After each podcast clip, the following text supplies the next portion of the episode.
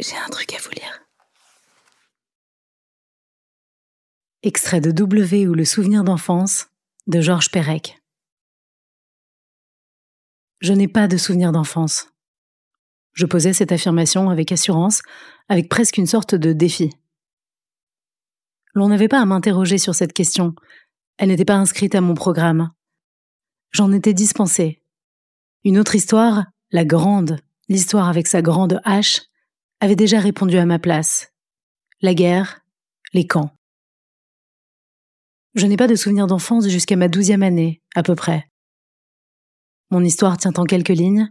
J'ai perdu mon père à quatre ans, ma mère à six. J'ai passé la guerre dans diverses pensions de Villard-de-Lans.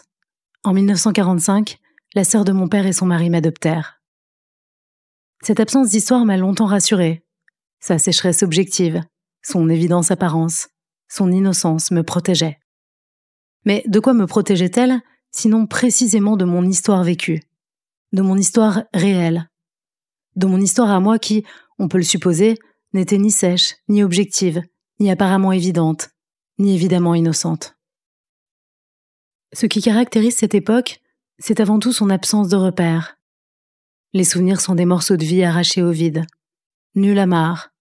Rien ne les ancre, rien ne les fixe presque rien ne les entérine. Nulle chronologie sinon celle que j'ai, au fil du temps arbitrairement reconstituée. Du temps passait, il y avait des saisons. On faisait du ski ou les foins.